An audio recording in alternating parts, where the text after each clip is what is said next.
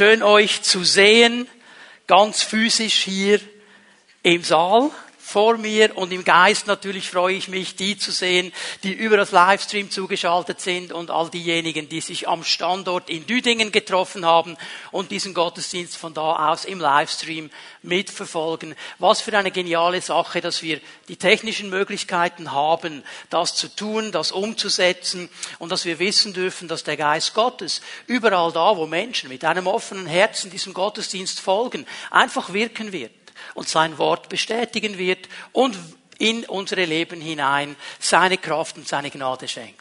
So, ich möchte, bevor wir miteinander ins Wort Gottes hineinschauen, noch einmal dieses, hätte ich fast gesagt, leidige Thema Corona und Maßnahmen ansprechen. Ich habe vor einem Monat hier an dieser Stelle informiert über die damals ganz neuen Maßnahmen, sprich diese äh, Zertifikationspflicht auch für den Besuch von, von Gottesdiensten hat uns ja äh, sehr in diesem Sinne auf dem linken Fuß erwischt, dass wir fast keine Zeit hatten zu überlegen, wie setzen wir das um. Was dazu gekommen ist, ist, dass diese Maßnahmen oder diese Vorgaben, die wir bekommen haben vom Bund und Kanton, leider alles andere als ganz klar waren. Also es gab da sehr viel Spielraum und wir mussten sehr viele Dinge abklären. Das hat uns dazu bewogen, dass wir mal in einem ersten Schritt gewisse Dinge gleich umgesetzt haben. Das haben wir euch kommuniziert. Das läuft jetzt seit einem Monat. Haben euch aber auch gesagt, nach den Herbstferien gibt es weitere Informationen. Das hat uns dann diese Zeit gegeben, ein bisschen abzuklären, genau abzuklären. Und ich möchte einfach, dass ihr ein bisschen auch versteht, in was für einer Spannung wir auch sind als Gemeindeleitung. Es gibt immer diese Spannung, machen wir jetzt ganz schnell etwas, weil man hört dann ganz schnell, die machen das, die machen das, die machen das. Oder nehmen wir die Verantwortung vor Gott wahr und klären genau ab, was machbar ist und was eben nicht machbar ist. Das ist immer diese Spannung. wir haben uns entschieden und sind eher auf dieser Seite in unserer Verantwortung vor Gott vor dem Staat und auch vor euch als Gemeindegliedern, dass wir genau abklären möchten. Und das braucht Zeit noch einmal, weil leider viele dieser Vorgaben nicht ganz klar sind. Und so haben wir uns in der Zwischenzeit, in diesen drei Wochen, ähm, sehr stark mit diesen Vorgaben auseinandergesetzt. Das ist eine große Frage, die uns beschäftigt hat. Gibt es eine Möglichkeit, dass wir dieses Kontingent von 50 Personen ohne Zertifikat, mit all den äh, Masken und Abständen und so weiter umsetzen können in einem Raum, in einer Parallelveranstaltung. Das war so ein Anliegen, das uns beschäftigt hat.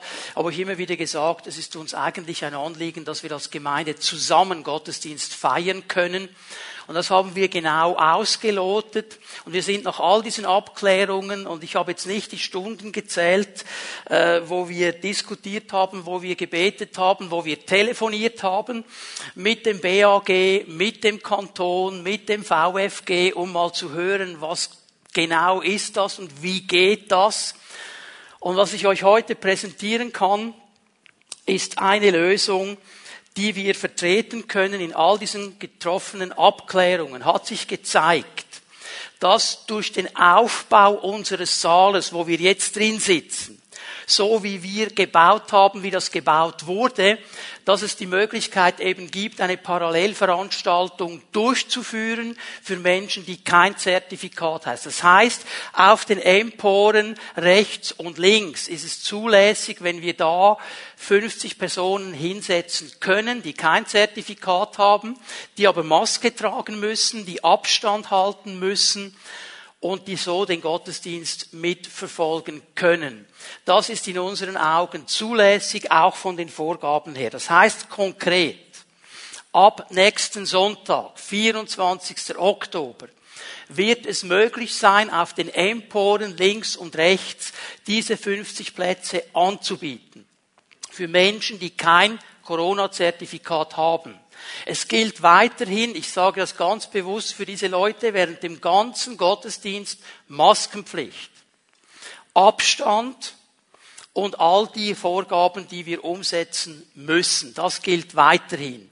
Das wird aber ab nächstem Sonntag möglich sein und natürlich auch die Kinder, die können ganz normal am Fimi Kids Angebot teilnehmen Das ist ja klar. Und aufgrund dieser Neuerung haben wir uns auch entschieden, das Public Viewing, das um 18 Uhr jeweils stattgefunden hat, heute zum letzten Mal stattfindet, auch aufgrund der nicht unbedingt reißenden Nachfrage nach diesem Termin. So, das wird nächsten Sonntag nicht mehr möglich sein. Weiterhin wird der Standort Düdingen betrieben werden. Da werden wir weiterhin diese 50 Plätze haben, diese Möglichkeit haben, den Gottesdienst via Livestream zu verfolgen und natürlich all die digitalen Angebote, Livestream des Gottesdienstes, die Fimi Kids Lektionen, das wird alles weiterhin laufen. Die Anmeldung, wie wir uns das gewohnt sind, wird ab morgen Montag über die Homepage möglich sein für all diese Angebote. Jetzt möchte ich aber noch ein paar andere Dinge erwähnen. Liebe Leute, das Thema beschäftigt mich als Hirte der Gemeinde sehr stark. Und es macht mir manchmal das Herz auch ein bisschen schwer. Wenn ich mitbekomme, was alles so geschieht, wo Menschen irgendwo Mühe bekommen und sich das auch melden und ich möchte auch ein paar Sachen aus meinem Herz sagen. Ich werde ein paar Dinge heute Morgen sagen. Ich werde ein paar weitere Dinge dann im Update-Tag erwähnen. Die, der wird nächste Woche aufgenommen, wird wahrscheinlich Donnerstag, Freitag dann online sein. Ich möchte euch einfach ein bisschen hineinschauen lassen, auch in unser Herz. Das Erste, was mir wichtig ist, als Gottesdienstveranstalter, ich weiß, das tönt jetzt ein bisschen komisch, wenn man sagt Gottesdienstveranstalter. Aber eigentlich ist es eine Veranstaltung, die wir hier anbieten. Und wie jeder andere Veranstalter in dieser Zeit sind wir auf eure Mithilfe angewiesen. Diese Maßnahmen, diese Vorgaben, die haben nicht wir uns ausgedacht. Das ist nicht unsere Entscheidung. Aber wenn wir weiter Gottesdienst feiern möchten, dann sollten wir sie umsetzen. Weil es besteht die reale Möglichkeit, wenn wir es einfach nicht machen, dass jemand kommt und sagt, okay, kein Gottesdienst mehr. Aber da müsst ihr uns helfen. Denn, wisst ihr, ich möchte Gastgeber sein, nicht Polizist. Und alle Mitarbeiter, die Angestellten und die Ehrenamtlichen, die möchten Gastgeber sein, die möchten nicht Polizisten sein. Also die möchten nicht den Spezialisten hinterherrennen, die versuchen in jeder Maßnahme noch ein Schlupfloch zu finden. Das kann es nicht sein. Möchten wir euch wirklich bitten, helft mit. Es hilft uns, wenn ihr die Tickets löst. Es hilft uns in der Planung. Es hilft uns, wenn ihr einfach die Maßnahmen, die im Haus gelten, umsetzt, dass wir nicht hinterherrennen müssen. Das wäre eine ganz coole Sache, wenn wir das miteinander als Familie umsetzen könnten. Ja, ich sage es noch einmal, ich, es ist nicht meine Idee, ich würde es mir anders wünschen. Aber ich möchte doch weiterhin auch die Möglichkeit haben, Gottesdienst zu feiern. Dann sind wir uns als Gemeindeleitung sehr stark bewusst, dass wir eben eine Verantwortung haben vor Gott wir haben sie auch vor den Behörden und wir haben sie vor euch. Und das heißt, wir müssen eine Entscheidung treffen. Wir können nicht einfach sagen, okay, easy, schauen wir mal, was kommt. Wir segeln mal einfach weiter ins Land. Das gehört zur Leiterschaft.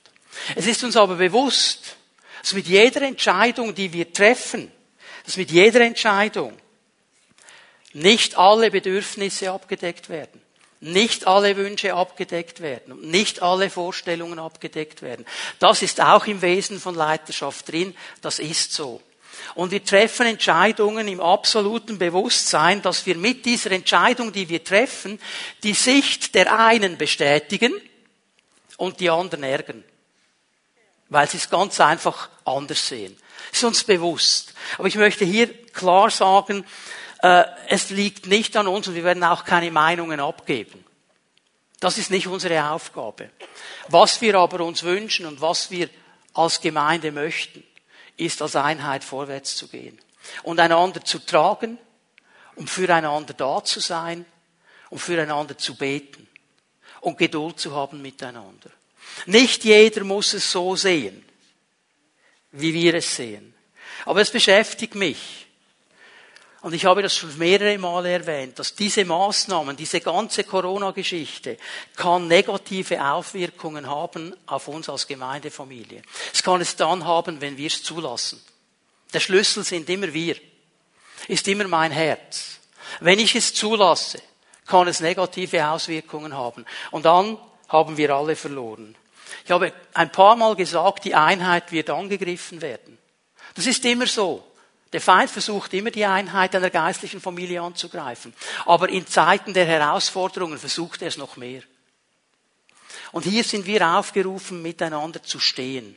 Auch wenn ich nicht alles verstehen kann, auch wenn ich nicht alles nachvollziehen kann, auch wenn ich denke, man könnte es auch anders machen. Einheit bedeutet eben nämlich nicht, dass wir alle es immer ganz genau gleich sehen. Das ist noch nicht Einheit. Wir können verschiedene Meinungen haben. Es bedeutet nicht, dass ich alles genau gleich einordne wie mein Bruder. Wir können trotzdem Einheit haben. Aber weißt du, Einheit wird dann beschädigt, wenn ich das Motiv der Person, die es anders sieht, hinterfrage. Wenn ich plötzlich denke, der ist nicht so geistlich wie ich und er checkt's ja völlig nicht und er hat ein schlechtes Motiv und er möchte nur ausgrenzen, er möchte nur das, er möchte nur das, dann fange ich an, an der Einheit zu sägen. Und lasst uns hier doch eine Entscheidung treffen miteinander, dass wir das nicht tun. Ich glaube nicht, dass jemand ein schlechtes Motiv hat. Und es beschäftigt mich, wenn wir das dann manchmal hören, es macht mein Herz schwer, wenn dann die Leute sich melden und sagen, ihr kümmert uns nicht um mich, ich habe, und ich muss immer sagen, ja, du bist einer von 700. Und ich würde gerne für dich einen speziellen Gottesdienst machen, müsste ich 700 machen. Und dann würde ich nichts mehr anderes machen. Versteht ihr das Dilemma hier drin?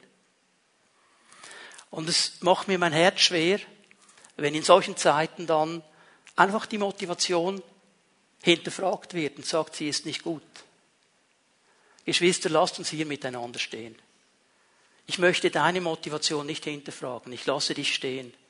Und ich wünschte mir, dass ihr die Motivation der Mitarbeiter und der Gemeindeleitung auch nicht so hinterfragt, sondern dass wir miteinander stehen. Dass wir als geistliche Familie diese Sache anpacken. Dass wir darauf achten, dass keine Spaltung kommt. Dass wir darauf achten, dass es nicht auseinander dividieren kann. Dass wir darauf achten, dass wir nicht Zweiklassengesellschaft propagieren müssen, sondern sie sagen, wir sind miteinander unterwegs. Es geht im Moment nicht so, wie wir gerne hätten. Aber wir können trotzdem noch zusammen sein und Gottesdienst feiern. Und das Zweite, was ich hier sagen möchte, lasst uns doch einfach vorwärts gehen und den Fokus behalten. Was ist unsere Aufgabe als geistliche Familie? Wir haben es schon gesungen heute Morgen. Jesus groß zu machen. Das Evangelium groß zu machen. Nicht über für oder gegen etwas zu predigen und zu kämpfen. Nicht auf die Straße zu gehen für irgendwelche Dinge, die eigentlich mit dem Evangelium so nichts zu tun haben. Gehen wir an unserer Aufgabe vorbei. Lasst uns hier diesen Fokus wieder nehmen. Sagen, wir wollen stehen für dieses Evangelium. Und gerade in dieser Zeit, wo Menschen so hin und her gerissen sind, braucht es das klare Wort des Evangeliums. Es braucht das klare Wort von Jesus, das Hoffnung macht. Und das wäre unsere Aufgabe und eine ganz riesengroße Chance. Hier möchte ich euch einladen. Ich werde am Ende der Predigt noch einmal darauf zurückkommen. Wir werden dann auch beten, weil das Thema geht genau hinein auch in diesen Abschnitt, den wir uns heute anschauen aus dem Thessalonischen Brief. Da geht es im Kern eigentlich um genau dieselben Fragen.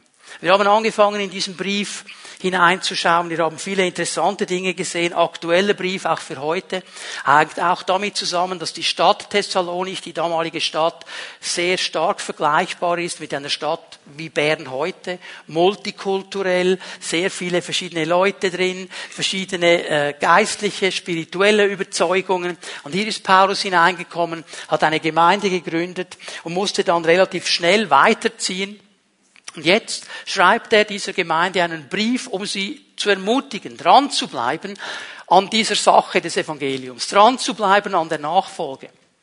Und er bringt das Ganze immer wieder in einen ganz interessanten Zusammenhang, dass er nämlich immer wieder davon spricht, dass Jesus zurückkommt. Und dass wir bereit sein sollen. Er sagt, es gibt in der Geschichte einen wichtigen Punkt, der kommen wird. So wenn die Frage ist, was hat die Zukunft für uns? Die hat ganz viel könntest du auch verschieden beantworten. Aber was ganz sicher ist für uns als Christen, Jesus wird zurückkommen. Und das ist das Wichtigste, was geschehen wird. Und im Lichte dieser Wiederkunft, im Lichte dieser Wiederkunft sollten wir leben und bereit sein. Das ist der wichtige Punkt, auf den er eingeht. Und wir haben das Kapitel 4 miteinander angeschaut. Und im ersten Abschnitt, in den Versen 1 bis 12, 1. Thessalonicher 4, da spricht er davon, dass wir eben im Lichte dieser Wiederkunft leben sollen. Und dann von den Versen 13 bis 18, das war meine letzte Botschaft vor meinen Ferien, vor unseren Ferien, haben wir über die Entrückung der Gemeinde gesprochen. Und jetzt in Kapitel 5 nimmt er diesen Gedanken noch einmal auf und vertieft ihn. In Kapitel 5 geht er eigentlich noch einmal auf die Wiederkunft ein und verlängert diesen Gedanken. Und er macht eine Aussage, die macht er nicht so klar, ich habe sie hier zusammengefasst. Und er trifft sich hier mit einer ganz wichtigen Aussage, die schon im Alten Testament kommt. Und ich habe es mal so formuliert, Gemeinde Jesu lebt anders. Gemeinde Jesus ist anders. Nämlich anders als das, was in der Welt läuft. Dieser Gedanke wird im Alten Testament so sehr stark aufgenommen. Ich gebe euch eine Bibelstelle, ich werde sie nicht lesen.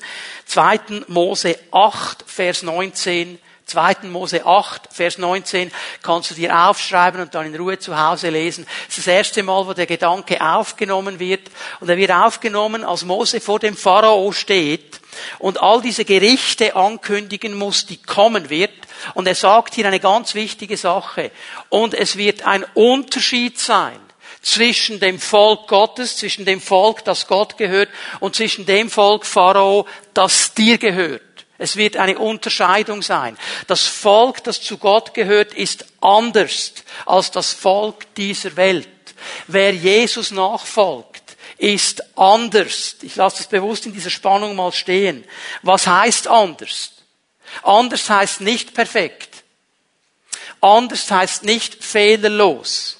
Anders hat auch nichts zu tun mit irgendwie der Gesichtsfarbe oder sonst irgendetwas. Ich kann mich immer wieder erinnern, meine Frau hat mir das erzählt, sie ist ja in einem kleinen Dorf aufgewachsen im Aargau, ein ganz katholisches Dorf, da gab es eigentlich lange Zeit nur Katholiken. Und dann hat sie so als Schulkind gehört, hey, jetzt ziehen Reformierte in unser Dorf. Das war damals eine unerhörte Sache.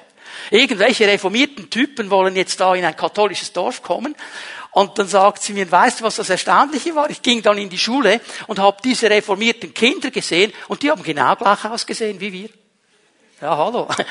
Ja, ich habe gedacht, die sind anders. Also anders ist nicht in diesem Sinne anders von äußerlich perfekt, sondern eigentlich geht es um eine innere Ausrichtung, um eine innere Überzeugung.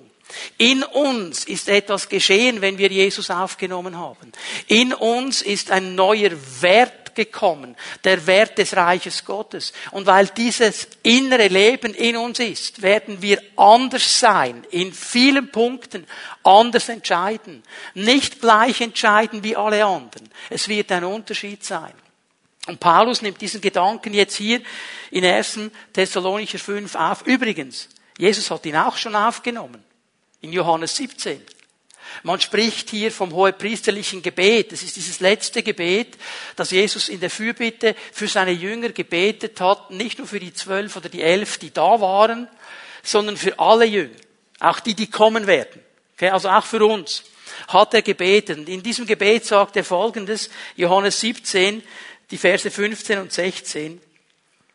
Ich bitte dich nicht, er sagt das zum Vater, ich bitte dich nicht, Vater, sie, meine Jünger, aus der Welt herauszunehmen.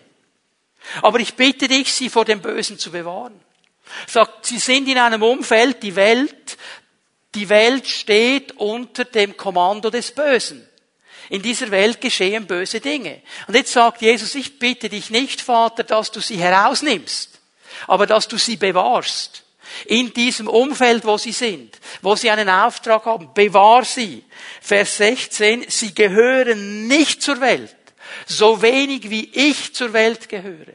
Und hat Jesus ja immer angeeckt, weil er anders war. Er hat angeeckt bei den Pharisäern, bei der religiösen Elite, weil er anders war. Weil er zwar auch von Yahweh gesprochen hat, aber anders. Unterschiedlich. Darum ist er angeeckt. Und genau das betet Jesus hier. Und ich sehe etwas ganz Interessantes, dass der Glaube an Jesus Christus verbindet und trennt. Ich sage es noch einmal. Der Glaube an Jesus Christus verbindet und er trennt. Er verbindet mich mit meinen Geschwistern, mit meinen Brüdern und Schwestern, die auch an Jesus glauben, mit meiner geistlichen Familie, Mit der Gemeinde, die sagt, das Wort Jesu wollen wir umsetzen. Nach diesen Werten wollen wir leben. Das sind nicht die Werte der Welt, das sind die Werte des Reiches Gottes. Die wollen wir leben. Da sind wir verbunden miteinander. Aber auf der anderen Seite trennt mich der Glaube. Er trennt mich nämlich eben von der Welt, geistlich gesehen. Ich bin zwar in dieser Welt, aber ich kann die Werte dieser Welt nicht immer nachvollziehen und umsetzen. Bei gewissen Werten muss ich sagen, nein, das werde ich nicht machen. Zum Beispiel die Wahrheit sagen oder lügen.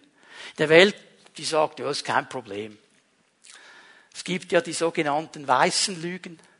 Die sind ja nicht so schlimm. Es ist einfach nicht die Wahrheit gesagt. Es ist genau dasselbe. Also das sind diese Werte, die trennen mich. Okay, verstehen wir das?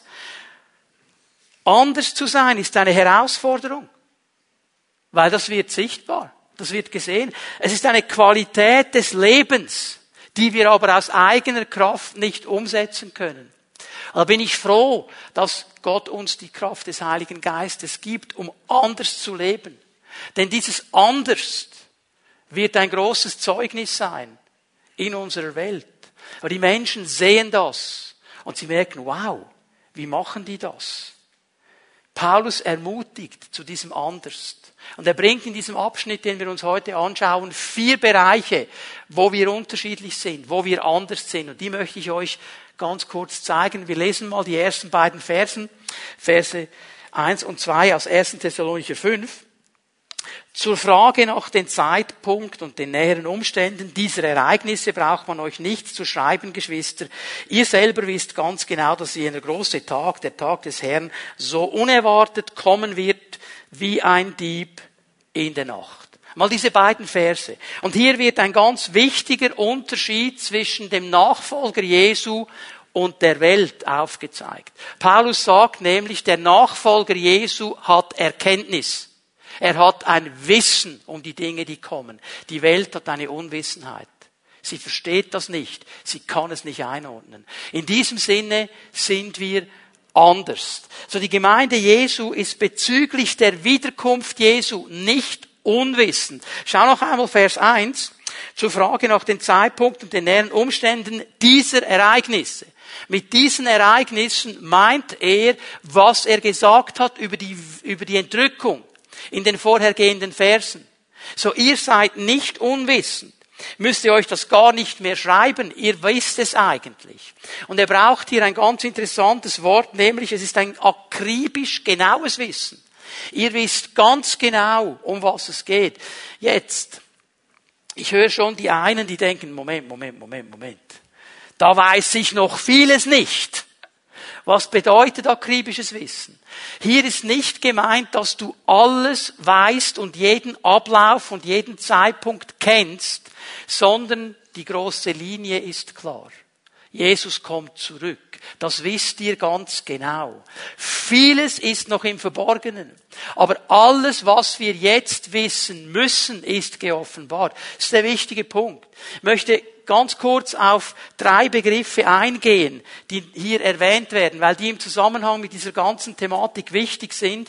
Die neue Genfer Übersetzung sagt über die Zeitpunkte und die näheren Umstände.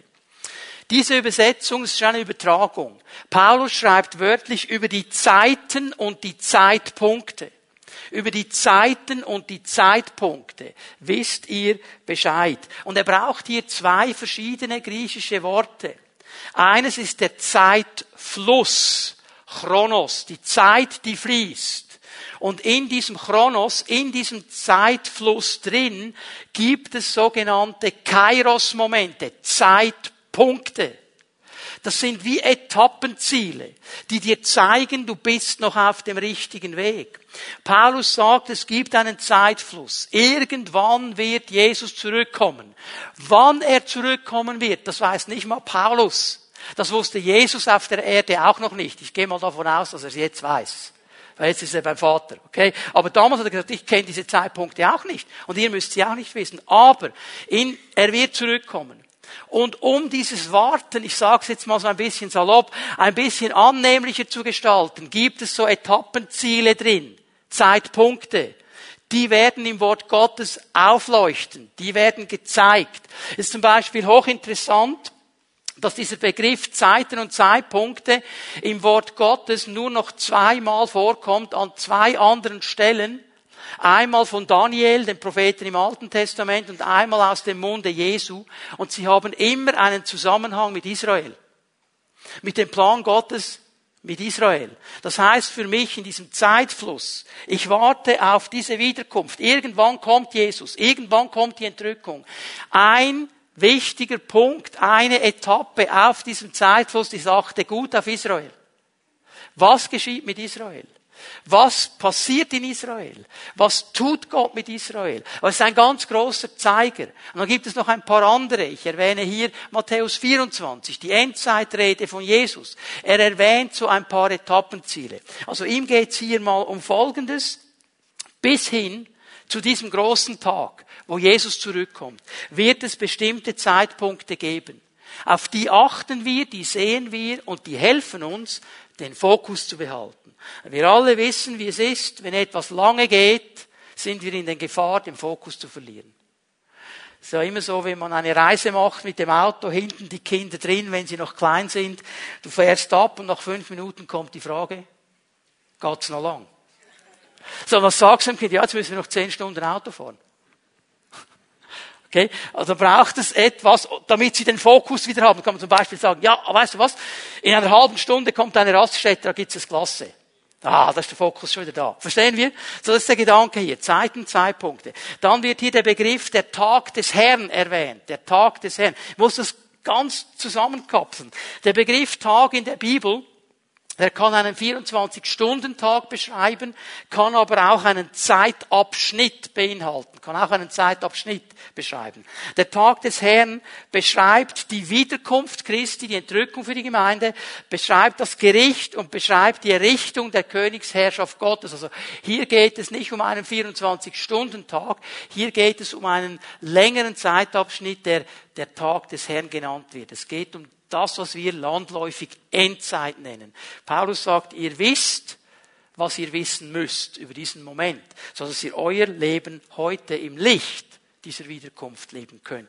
Und dann kommt der bekannte Begriff, ein Dieb in der Nacht. Vers 2 sagt, er kommt wie ein Dieb in der Nacht. Das hat Jesus schon gebraucht, dieses Bild. Und ich glaube, ist uns allen klar, müssen wir gar nicht zu lange darüber austauschen. Es geht um diesen Gedanken, der Dieb meldet sich nicht an. Also du bekommst nicht ein Telefon, der sagt, ja, äh, guten Abend, mein Name ist Müller, äh, Dieb vom Beruf und ich möchte heute Abend bei Ihnen einbrechen. Ich komme so zwischen halb elf und halb zwölf, einfach damit Sie bereit sind, oder? So. Ja, dann wären wir bereit. Aber nicht im Bett. Und der Gedanke hier, dass er eigentlich sagt, Leute, pass auf, äh, er kommt wie ein Dieb in der Nacht. Uns wird er nicht überraschen, werden wir gleich sehen. Aber wir müssen aufmerksam bleiben. Wir dürfen das nicht verpennen. Wir müssen wach bleiben. Wir müssen ausgerichtet bleiben. Das ist der Gedanke, den er eigentlich setzen möchte.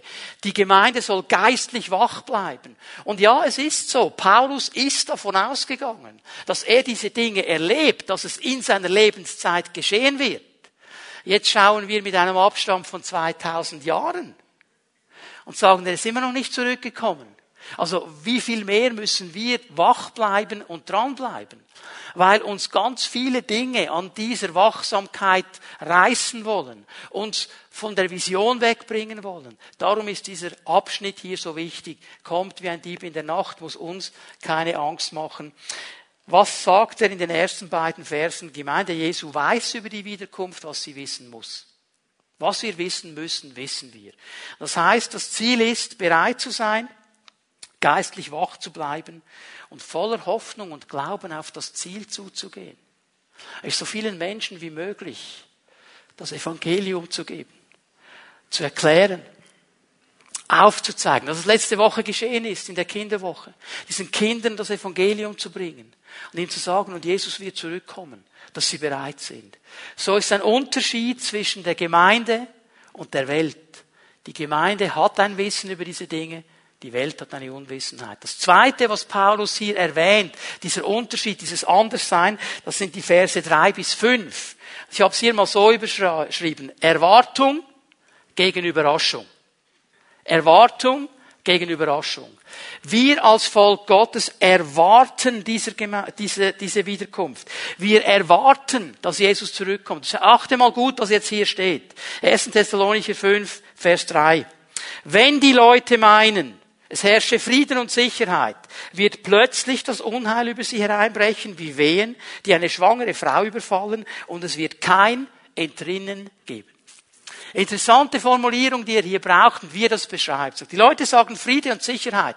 Easy peasy, alles im Griff, wir packen das.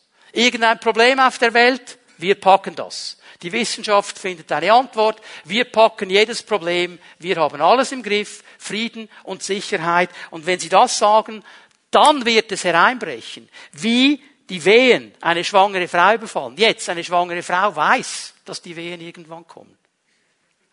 Wenn sie das zweite oder dritte oder vierte oder fünfte oder sechste Kind gebiert, weiß sie es aus Erfahrung. Sie weiß auch, wie sich das anfühlt.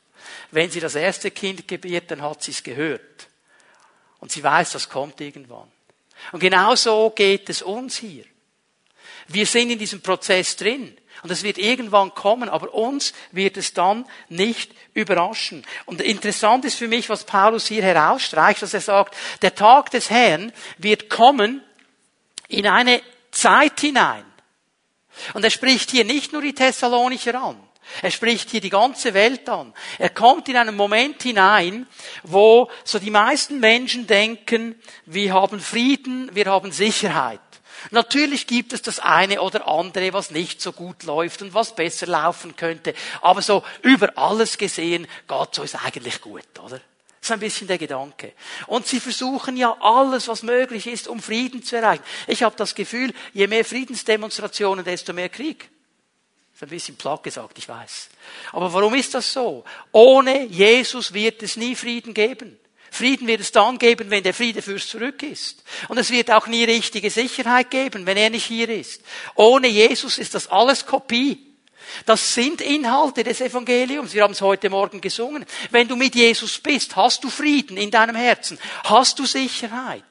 Aber ohne Jesus ist es nur Kopie. Und die Welt versucht zu kopieren, was das Evangelium bietet, ohne den Hauptpunkt des Evangeliums, ohne Jesus Christus. Denn dann müsstest du dich ja ihm unterstellen. Und das will die Welt nicht. Lieber selber machen. Und genau um diese Dinge geht es. Und es ist ja ähm, interessant, dass Münzen gefunden wurden in Thessalonich bei Ausgrabungen, alte römische Münzen. Und diese römischen Münzen hatten einen zweifachen Aufdruck. Pax und Securitas. Frieden und Sicherheit. Das haben die Römer gesagt, das bieten wir euch. Thessalonicher, ihr seid eine römische Kolonie, wir bieten euch das. Und Jesus sagt, nö, ist alles nur Kopie. Geht nur bei Jesus. Lass mich kurz erklären, Frieden. Was bedeutet Frieden hier in diesem Zusammenhang? Es bedeutet Wohlergehen. Es bedeutet Wohlstand. Es ist die Abwesenheit von alarmierenden Zuständen. Es gibt schon das eine oder andere, was uns nervös macht. Aber eigentlich so über alles gesehen haben wir es ziemlich gut im Griff. Das ist ein bisschen der Punkt hier. Es geht uns ja gut. Wir sind ja eigentlich sicher. Wir in der Schweiz sowieso. Und wenn wir dieses Denken haben, dann werden wir unaufmerksam auf gewisse Dinge. Es läuft ja gut. Irgendwann macht, irgendwer macht es dann schon für uns. Und wir fangen an, in eine falsche Sicherheit hineinzukommen. Und dann sagt Paulus, wird das Unheil kommen. Unerwartet, ohne Vorwarnung? Überraschend. Für diese Menschen. Es ist nicht hochinteressant, dass das immer schon so war, in all den Bildern, die uns die Bibel gibt, Altes Testament, Neues Testament. Ich erinnere an Noah, der ein Schiff gebaut hat. Der hat nicht einfach ein Schiff gebaut, nichts gesagt. Und irgendwann, ohne Vorankündigung, ging der Regen los. Der hat gepredigt. Hast du das gewusst? Er war der Prediger der Gerechtigkeit. Der hat nicht nur ein Schiff gebaut. Der hat auch gepredigt, Leute, es kommt ein Gericht. Leute, es kommt ein Gericht. Es kommt ein Gericht. Und was haben die Leute gemacht? Friede und Sicherheit. Alles easy. So sagt Jesus, nicht? So war wie in den Tagen Noahs. Sie haben gegessen und getrunken und gekauft und verkauft und verheiratet und geheiratet und so weiter. War alles easy. Geht uns ja gut. Noah hat gewarnt. Lot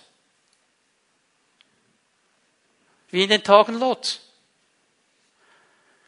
Sicherheit, Friede, alles gut, wir können Party machen. Also Sodom und Gomorra, wenn es das heute noch geben würde, wäre es wahrscheinlich die Partydestination. Da kannst du Ibiza, ist Ibiza noch aktuell? Die jungen Leute. Was ist noch? Ich weiß nicht, Goa oder was noch? Ich weiß, ich bin nicht mehr der Jüngste, ich mache auch nicht mehr Partyferien, aber das war so der Punkt, oder? Da würde es noch Sodom und Gomorra gehen. Oberparty. No limits. Alles ist erlaubt. Gott hat gewarnt. Und gewarnt. Und gewarnt. Nichts ist geschehen. Jesus hat das aufgenommen. Stehen wir? Das ist die Spannung hier. So. Vers 4 und 5 beschreibt Paulus aber, warum die Gemeinde nicht überrascht werden wird von diesen Dingen. Warum? Weil sie in einer Erwartung lebt, in einer Bereitschaft. Schau mal, ihr aber, ihr aber, Geschwister, ihr aber, ist ein Unterschied. Ist es anders? Bei euch ist es anders. Bei euch in der Gemeinde, bei den Nachfolgern Jesu ist es anders. Ihr aber, Geschwister, lebt nicht in der Finsternis. Ihr seid an einem anderen Ort. Gott hat euch herausgenommen. Der Kolosser 1. Er hat uns versetzt aus dem Reich der Finsternis Ihr seid nicht in der Finsternis. Ihr seid nicht mehr in diesem Alten drin. Da ist etwas geschehen. Und deshalb wird euch jener Tag nicht wie ein Dieb überraschen. Euch nicht. Ihr seid vorbereitet. Ihr alle seid ja Menschen des Lichts. Ihr seid da hineinversetzt in dieses Licht. Und euer Leben wird von jenem kommenden Tag bestimmt. Ist er im Zusammenhang? Von jenem kommenden Tag bestimmt. Ich weiß, Jesus kommt zurück und wie ich heute lebe, was ich heute sage und tue, soll bestimmt sein von diesem Tag. Weil wir also nicht zur Nacht gehören und nichts mit der Finsternis zu tun haben. Jetzt komme ich gleich zum nächsten Punkt. Ich mache hier eine kleine Unterbruch, um euch den nächsten Unterschied zu zeigen. Der nächste Unterschied zwischen den Nachfolgern Jesu und der Welt ist Nüchternheit und Trunkenheit. Nüchternheit und Trunkenheit. Jetzt lesen wir gleich weiter. Weil ihr nicht zur Nacht gehört und nichts mit der Finsternis zu tun habt, Vers 6, dürfen wir auch nicht schlafen wie die anderen, sondern sollen wach und besonnen sein. Hier müsste man eigentlich wörtlich übersetzen, lasst uns also nicht, weil wir eben im Licht sind, weil wir nicht mehr in der Finsternis sind, weil in unserem Leben etwas Neues geschehen ist, weil der Heilige Geist in uns wohnt, weil Jesus uns neues Leben geschenkt hat. Lasst uns nicht. Also jetzt seht ihr hier wieder, ich habe es schon viele Male gesagt, es ist wichtig, dass wir das immer wieder sehen im Wort Gottes, die Balance zwischen Anspruch und Zuspruch oder Zuspruch und Anspruch. Seht ihr hier, dass zuerst der Zuspruch kommt? Ihr seid nicht so. Ihr seid im Licht. Ihr seid versetzt. Ihr habt ein neues Leben. Ihr seid an einem anderen Ort. Das ist der Zuspruch. Und der Anspruch, weil ihr an einem anderen Ort seid, weil ihr das alles habt, leben wir auch anders. Sehen wir das? Also es hat mit Druck und Stress zu tun. Es hat mit dem Verständnis zu tun, wer wir sein dürfen als Kinder Gottes. Und wir sind wach und besonnen. Vers 7, wer schläft, schläft in der Nacht. Wer sich betrinkt, betrinkt sich in der Nacht. Wir aber gehören zum Tag und wollen daher nüchtern sein. Ich lese den Vers dann gleich weiter. Also, noch einmal macht er einen wichtigen Unterschied. Wir gehören zum Tag und darum sollen wir nüchtern und bereit sein. Jetzt nüchtern hier, dass wir das richtig verstehen. Das geht jetzt nicht, du kannst sagen, nüchtern, betrunken, okay, die einen haben zu viel getrunken, die anderen sollen nichts trinken. Hier geht es nicht um Alkohol per se. Verstehen wir das? Also jetzt nicht der, der schon frustriert ist, äh, hast du gedacht, heute mache ich einen feinen Braten, meine Frau macht diesen wunderbaren Braten, ich habe schon einen schönen Bordeaux bereit gemacht, jetzt hat er mir das völlig vermisst. Ich muss nüchtern. Also es geht nicht darum, dass wir keinen Alkohol trinken dürfen. Den trinken wir sowieso immer nur so, dass wir den Alkohol im Griff haben und nicht der Alkohol uns, okay? Aber hier geht es ja um eine übertragene Sache eigentlich. Es geht um Folgendes. Wir sollen nüchtern bedeutet frei zu sein von einer unangebrachten Beeinflussung. Weil wenn ich zu viel Alkohol nehme oder sonst eine Droge konsumiere, bin ich unter einem schlechten Einfluss. Und dann wird mein Denken vernebelt und meine Seele wird in, in, irgendwo betroffen und ich habe eine Beeinflussung und ich kann die Situation nicht mehr einschätzen. Ja, frag mal einen, nachdem er zwei, drei Liter Bier getrunken hat, kannst du noch Auto fahren? Ja, klar. er hat schon das Gefühl, er kann noch. Er merkt es einfach nicht mehr, weil er benebelt ist, weil er nicht mehr einschätzen kann. Der Gedanke hier von Paulus ist, Lass uns aufpassen, dass wir nicht unangebracht beeinflusst werden von all diesen Dingen, dass wir klar in der Sicht bleiben, um was es geht, nämlich, dass wir nüchtern sind, weil wir wissen, dieser Tag wird kommen. Vers 8, jetzt lesen wir den ganzen. Wir aber gehören zum Tag und wollen daher nüchtern und zum Kampf bereit sein, gerüstet mit dem Brustpanzer des Glaubens und der Liebe und mit dem Helm der Hoffnung auf Rettung. So eine Haltung, der Bereitschaft, der Besonnenheit, jetzt schau gut in diesen Vers 8 hinein, bedeutet für Paulus auch Kampfbereitschaft. Hast du das gesehen? Es ist wichtig, dass wir das verstehen. Wir aber gehören zum Tag und wollen daher nüchtern und zum Kampf bereit sein. Das ist Kampfbereitschaft. Was bedeutet das? Nachfolge und Kampf gehören immer zusammen. Ich kann nicht Nachfolger sein und kein Kämpfer. Ich muss immer kämpfen. Jesus musste auch kämpfen, dass er dran bleibt. Weil das ist angegriffen, das ist hinterfragt. Da wird alles versucht, uns wegzubringen von dieser Nachfolge. So Kampf gehört dazu. Wichtig ist, wir gehen eben aber nicht nur nüchtern in diesen Kampf mit einer gesunden Einschätzung, sondern mit einer starken Rüstung. Hast du das gesehen? Gott rüstet uns aus. Glaube, Liebe, Hoffnung, sagt er hier in diesem Vers.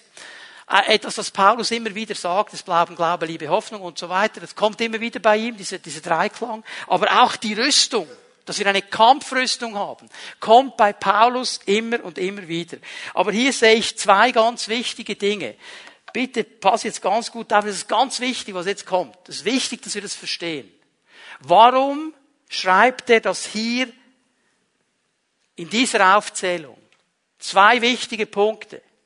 Mit dieser Aufzählung, die er hier braucht, betont Paulus zwei Angriffsflächen. Das sind nämlich die, die besonders geschützt sind. Mit dem Brustpanzer und dem Helm. Nämlich unser Herz und unser Verstand. Paulus weiß in dieser Zeit, bis Jesus zurückkommt, wird der Verstand angegriffen werden und das Herz angegriffen werden. Dass meine Gemeinde, sagt Jesus, nüchtern bleibt, muss sie verstehen, es wird Herzangriffe geben und Verstandangriffe. Im Denken und im inneren Wesen, da wird Angriff sein. Da muss ich Schutz geben. Das gibt er. Und das Zweite, was mir hier auffällt, diese erwähnten Teile der Rüstung, im Gegensatz zum Beispiel zu Epheser 6, wo er auch über die Waffenrüstung spricht, beinhaltet hier an dieser Stelle nur Verteidigung. Keine Angriffswaffen. Nur Verteidigung. Es ist kein Schwert dabei. Hier. Es ist nur Verteidigung. Und es sollen diese beiden Angriffsflächen verteidigt werden. Das ist das große Anliegen des Apostels. Ich merke in unserer Zeit, wo wir gerade drin stehen, irgendwo in diesem Zeitfluss bis zur Wiederkunft, das sind die beiden Bereiche, die angegriffen werden. Herz und Verstand. Mein inneres Wesen und mein Denken wird bombardiert. Heute in einer Art und Weise, wie Paulus das noch nicht mal gekannt hat. Ich meine, ich kann am Morgen mein Handy nehmen, wenn ich will, und ich kann schon 2000 Nachrichten haben. WhatsApp, TikTok, Instagram, was es noch alles gibt, die ganze Palette und alle bestürmen mich. Und der neueste Influencer kommt und will irgendwie mein Herz kappen und meine Gedanken in eine Richtung nehmen. Und dann habe ich eine App auf meinem iPhone. Ich muss das sehr gut bewirtschaften, wo so die wichtigsten Schlagzeilen weltweit kommen. Musst du gut bewirtschaften. Was heißt das? Du kannst die Krise bekommen, wenn du all die Schlagzeilen liest. Das greift mein Herz an. Ich sage, was habe ich? Wir gehen unter. Die Welt geht kaputt. Herr, was ist los? Verstehen wir? Genau diese Dinge bespricht er hier. Der Brustpanzer des Glaubens und der Liebe soll unser Herz beschützen. Und der Helm der Hoffnung beschützt unseren Verstand, unseren Kopf, unser Denken. Das ist wichtig. Um was geht es? Glauben betont unser Vertrauen zu Jesus. Mein Herz muss immer wieder diese Entscheidung treffen. Ich vertraue meinem Jesus. Auch dann, wenn ich nicht weiß, wie es genau weitergeht. Auch dann, wenn es so aussieht, als alles untergehen würde. Ich muss meinem Herz immer wieder sagen, und ich vertraue meinem Jesus. Und weißt du jetzt, nach 30, fast 31 Jahren im vollzeitlichen Dienst, ich habe wahrscheinlich schon alles gesehen. Aber jedes Mal, wenn es wieder kommt, habe ich eine Krise. weil es jedes Mal neu mein Herz angreift. Und ich muss meinem Herz dann sagen, jetzt erinnere dich mal, vor fünf Jahren, vor zehn Jahren, vor 20 Jahren, vor 25 Jahren, genau dieselbe Situation, sogar noch schlimmer. Habe ich dich durchgeführt oder nicht? Hast mich immer durchgeführt. Ich kann mich an eine Situation erinnern, wo mal ähm, so eine, eine Krise kam und ich habe nicht gewusst, ich war relativ neu in der Gemeindeleitung und, und ich wusste nicht, wie geht das weiter und ah Herr, jetzt, jetzt, jetzt geht alles unter. Und dann habe ich einen alten Bruder, der schon seit 30, 40 Jahren in der Gemeinde ist, habe ich gesagt, du Bruder, kannst du mir mal sagen, schau mal, das ist die Situation. Da schaut er mich an, ist ein Berner. Also ich kann ihn jetzt nicht kopieren, aber ihr könnt euch vorstellen, ein richtiger Berner, oder? Ja, da ist nicht so schlimm. Wir haben schon schlimmere Situationen in der Gemeinde. Das Wasser steht uns noch nicht bis zum Hals. Habe ich gesagt, Halleluja, danke, Bruder. Ja, er hat mir keine Antwort gegeben. Aber er hat gesagt, musst kein Problem machen, Jesus hat es im Griff. Verstehen wir? Da wird unser Herz angegriffen. Da brauchen wir dieses, dieses Vertrauen. Und eben auch dann, dass ich in diesem Vertrauen eben tue, was er mir sagt. Und das ist meine Liebe zu ihm. Ich sage, du sagst mir das, ich tue das. Ich kann es nicht immer alles nachvollziehen, ich tue es aus Liebe zu dir, weil ich dir loyal bin. Der Helm der Hoffnung, unser Verstand. Hoffnung auf Rettung wäre die wörtliche Übersetzung. Bezieht sich, bitte hören wir noch einmal gut zu. Wir werden jetzt dann gleich den Herrn noch einmal anbeten und beten miteinander. Aber den Punkt musst du jetzt mitnehmen. Hoffnung auf Rettung. Der Helm der Hoffnung auf Rettung bezieht sich nicht nur auf die Zukunft. Wichtig, dass wir das verstehen, weil Hoffnung denken wir, okay, das, das hat zu tun mit der Zukunft. Hoffnung des Heils heißt eigentlich die Hoffnung, die uns die Rettung gibt. Und die Hoffnung, die uns die Rettung gibt, greift hinein in die Vergangenheit, in die Gegenwart und die Zukunft. Vergangenheit, Gegenwart, Zukunft. Was heißt das? Ich wurde errettet von Schuld und Strafe der Sünde. Das ist in der Vergangenheit geschehen. Und weil ich das angenommen habe für mich, bin ich heute erlöst. Und weil Jesus das getragen hat, bin ich in seiner Familie. Bin ich ein Kind des Lichts habe ich neues Leben, weil die Strafe der Sünde ist nicht mehr über meinem Leben. Mir wurde vergeben. Das heißt für meine Gegenwart, ich werde errettet von der Macht und der Verunreinigung der Sünde. Die ist nämlich noch da.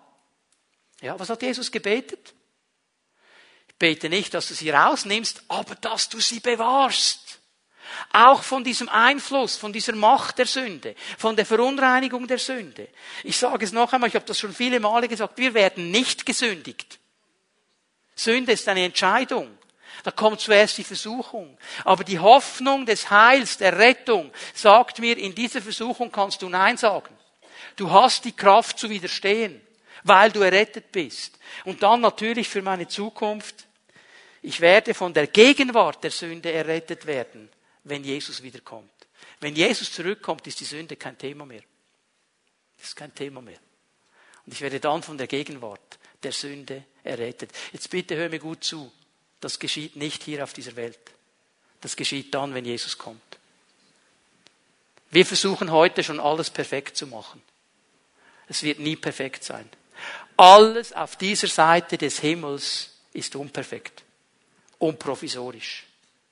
Und es gibt immer Entwicklungspotenzial. Erst im Himmel wird einmal alles perfekt sein. Es ist wichtig, dass wir diesen Blick nie verlieren. Eine letzte Unterscheidung in den Versen 9 bis 11 ist die wichtigste Unterscheidung, nämlich die zwischen Errettung und Gericht. Errettung und Gericht. Auch darüber spricht Paulus. Vers 9, Gott hat uns dazu bestimmt, durch Jesus Christus, unseren Herrn, gerettet zu werden und nicht dazu, im Gericht verurteilt zu werden.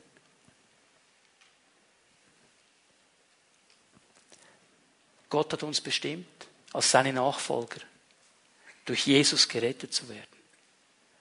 Nicht für das Gericht. Wenn Jesus zurückkommt, kommt er als Richter zurück. Ist die Bibel glasklar. Aber nicht für seine Gemeinde. Wir sind gerettet. Er hat die Strafe, die uns hätte treffen sollen, schon getragen. Aber dann, wenn er zurückkommt, ist eine wichtige Unterscheidung, dann kommt er auch als Richter. Wer Jesus nachfolgt und wer ihn als persönlichen Herrn und Erlöser angenommen hat, wird nicht im Gericht verurteilt werden. Es ist wichtig, dass du es mitnehmen kannst. Darum müssen wir keine Angst haben. Darum müssen wir keine Angst haben vor diesem Tag. Und darum haben wir Freimütigkeit, vor den Thron Gottes zu treten, weil wir erlöst sind, weil die Sünde vergeben ist, weil Jesus für uns ist und nicht gegen uns. Viele Christen haben immer noch das Gefühl, wow, wenn er zurückkommt, dann setzt was. Versteh, dass du sein Kind bist. Versteh, dass er dich errettet hat. Versteh, dass er dich erlöst hat. Das heißt nicht, dass er mit allem einverstanden ist, was du machst und was ich mache. Das heißt es nicht. Es gibt dann schon Dinge, aber da kann ich dir aus Erfahrung sagen, dann kommt er. Und wenn wir dann offen sind, dann werden wir genau verstehen, was nicht gut ist. Und dann können wir es in Ordnung bringen. Aber dann an diesem Tag wird nicht Gericht sein für uns. Dann wird Vereinigung mit unserem Herrn sein. Vers 10. Christus ist ja für uns gestorben, damit wir, wenn er wiederkommt, für immer mit ihm leben. Ganz gleich, ob wir bei seinem Kommen noch am Leben sind oder nicht. Schau noch einmal, das sind die Wahrheiten des Evangeliums. Jesus hat am Kreuz das Gericht für uns getragen. Liest dir noch einmal Jesaja 53 durch, Vers 5. Die Strafe lag auf ihm damit wir Gottes Shalom bekommen, Gottes umfassenden Frieden. Er hat diese Strafe getragen. Er hat es getragen. Und diese Wahrheit gilt für jede Person, für jeden einzelnen Menschen, die eine Entscheidung für Jesus getroffen hat. Für jeden. Paulus sagt, ob der lebt oder schon gestorben ist. Habe euch das erklärt bei der Entrückung. Da werden wir dann zusammen vor dem Herrn stehen. Die, die schon zum Herrn gegangen sind. Zum Beispiel der liebe Bruder Edgar, der vor zwei Wochen, glaube ich, heimgegangen ist. Ein, eine alte Säule, ein alter Bruder der Gemeinde. Er ist jetzt bei seinem Herrn. Und wir werden miteinander vor ihm stehen. Das wird cool werden. Alle Menschen, seit Pfingsten, seit es Gemeinde gibt, die eine Entscheidung für Jesus getroffen haben, die werden dann an diesem Tag mit Jesus zusammen sein. Also ein Riesenfreudenfest sein. Egal, ob du dann schon gestorben bist oder noch lebst. Vers 11. Darum macht euch gegenseitig Mut und helft einander im Glauben weiter, wie ihr es ja auch jetzt schon tut. Und dieser letzte Vers ist so wichtig. Liebe Leute, das ist so wichtig. Ja, jetzt hätte Paulus sagen können, huh, jetzt passt auf. Pass auf. Also, bevor Jesus kommt, das wird ganz schlimm werden. Und, und ich meine, der Kaiser in Rom, also dem Typ könnt ihr überhaupt nicht trauen. Das ist ein ganz schlimmer Finger. Und passt mal auf, was der alles versuchen wird. Und der wird gegen euch kommen. Und passt auf. Und wenn du rausgehst, pass auf, dass dir nichts geschieht. Und, uh, hätte diese Story machen können. Ein Riesending. Und manchmal habe ich den Eindruck, hier sind wir mittendrin. Uh, uh, Und wir machen noch mit als Christen. Ja, wir machen mit. Ich habe mal so im Scherz gesagt, nur ein Witz, okay? Wenn alle Christen so viel über Jesus reden würden wie über Corona, wäre die Welt evangelisiert. ist nur ein Witz, ich weiß, okay? Wir werden einen Punkt machen. Schau mal, was Paulus macht. Und das muss unser Punkt sein. Darum macht euch gegenseitig Mut. Ermutigt euch. Ermutigt euch und helft einander im Glauben. Ja, lasst uns doch diese Ermutiger sein. Jesus hat es immer im Griff. Jesus ist der Herr. Jesus ist der Chef. Jesus kommt zurück. Jesus hat die Sache in seiner Hand. Und wir als seine Gemeinde dürfen ihm vertrauen. Und da sollten wir uns Mut machen. Wenn wir zusammenkommen, Pfimi at Home oder wo wir uns treffen, ja, da geht es doch nicht darum, wer hat die letzten crazy News aus aller Welt. Was machen die Chinesen und die Russen und die anderen und die selber sowieso? Und der in Nordkorea, was bietet der? Wenn das unser Thema ist, dann sind wir alle frustriert. Aber wenn wir zusammenkommen, einander ermutigen, lass uns dranbleiben, Bruder, Schwester, lass uns vorwärts gehen. Jesus kommt zurück. Wir haben noch einen Auftrag. Er hat die Sache in der Hand. Dann geht etwas ab. Leute, dann geht etwas ab. Und ich glaube, genau das ist das, was Paulus möchte. Bereit zu sein für sein Kommen. Was heißt es? Es heißt eine Christuszentrierte, kompromisslose Nachfolge. Und die Frage ist immer die, auf was bin ich zentriert? Auf Christus oder auf mich? Habe ich eine Egozentrierung? Muss für mich alles stimmen? Und wehe im Gottesdienstraum ist die Temperatur zwei Grad zu hoch oder zu tief, dann bin ich mal weg. Geht's um mich oder geht's um ihn? Ich weiß, jetzt trete ich dem einen oder anderen aufs Hühnerauge. Ich mache das extra, aber ich mache es ganz liebevoll. Weil ich glaube, dass wir uns damit auseinandersetzen müssen. Und ich bin der Letzte, der sagt, ich habe immer nur eine Christuszentrierung. Wäre schön. Aber ich glaube, Jesus fordert uns heraus hier. Sind wir bereit, wirklich anders zu leben? Sind wir bereit, wirklich diesen Unterschied zu machen? Nicht aus eigener Kraft, aus seiner Kraft. Sind wir bereit in diesen schwierigen Zeiten, die Gott uns zumutet? Denn wenn er sie dir nicht zumuten würde, wärst du nicht hier. Er hat ja gewusst, dass wir alle hier sind während dieser Zeit. Und offensichtlich mutet er uns das zu. Bin ich bereit in dieser Zeit, einen Fokus zu haben? Auf ihn, auf das Evangelium, auf die Ermutigung meiner Geschwister, auf die Glaubensentwicklung meiner Geschwister, dass wir einander helfen, vorwärts zu kommen und Jesu Auftrag ausführen. Das ist die große Frage. Ich lade euch ein, aufzustehen mit mir. Die Lobpreiser werden noch einmal nach vorne kommen. Wir werden Jesus noch einmal anbeten miteinander. Und ich möchte dich einladen, für einen Moment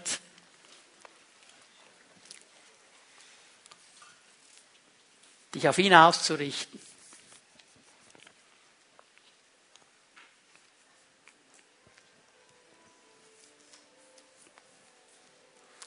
Ich glaube, dass Jesus uns heute Morgen herausfordern möchte. Er möchte uns herausfordern zu dieser kompromisslosen Nachfolge, zu dieser Christuszentrierten Nachfolge. Er möchte uns herausfordern, Menschen zu werden, die ermutigen, die andere im Glauben vorwärts bringen. Menschen, die nicht von der kleinsten Krise sofort so beeinträchtigt werden, dass nichts mehr geht, sondern Menschen, die lernen, mit ihm zusammen auch in schwierigen Zeiten zu stehen. Und auch, wie ich es am Anfang gesagt habe, Menschen, die sagen, und wir wollen in Einheit vorwärts gehen. Als geistliche Familie. Wir wollen einander helfen und einander tragen und ertragen und miteinander das Ziel, das Jesus uns gesetzt hat, erreichen. Und ich möchte das so machen heute Morgen. Wir werden jetzt gleich das Lied singen, Open Up the Skies. Und ich glaube, dass Jesus den Himmel geöffnet hat heute Morgen. Und ich möchte dich einladen, wenn das dein Anliegen ist, du sagst, ich möchte stehen in dieser Zeit als Nachfolger Jesu, mit einem klaren Fokus, möchte Einheit bewahren und möchte alles daran setzen, dass so viele Menschen wie möglich dieses gute Evangelium hören können in dieser Zeit. Wenn das deine Entscheidung ist, dann lade ich dich ein, während wir dieses Lied singen, hier nach vorne zu kommen. Und mit dieser Entscheidung, dem Heraustreten aus deiner Reihe und dem hier nach vorne kommen, kommunizierst du der sichtbaren und der unsichtbaren Welt, so viel an mir liegt, das ist mein Anliegen. Dem sagst du nicht, ich werde das immer schaffen, aber ich will. Ich entscheide mich dazu. Und ich glaube, wenn wir das tun, dann wird schon während wir dieses Lied singen etwas geschehen. In dein Leben hinein. Denn Jesus weiß, aus uns selber können wir es nicht. Aber er wartet auf dein Okay. Das sagt, du darfst kommen und mich erfüllen. Und dein Okay wird das sein, dass du den Mut hast, hier nach vorne zu kommen und einfach zu stehen vor ihm. So lass uns Jesus anbeten. Wenn das dein Anliegen ist, komm doch gleich hier nach vorne und stell dich auf vor ihm und öffne dein Herz.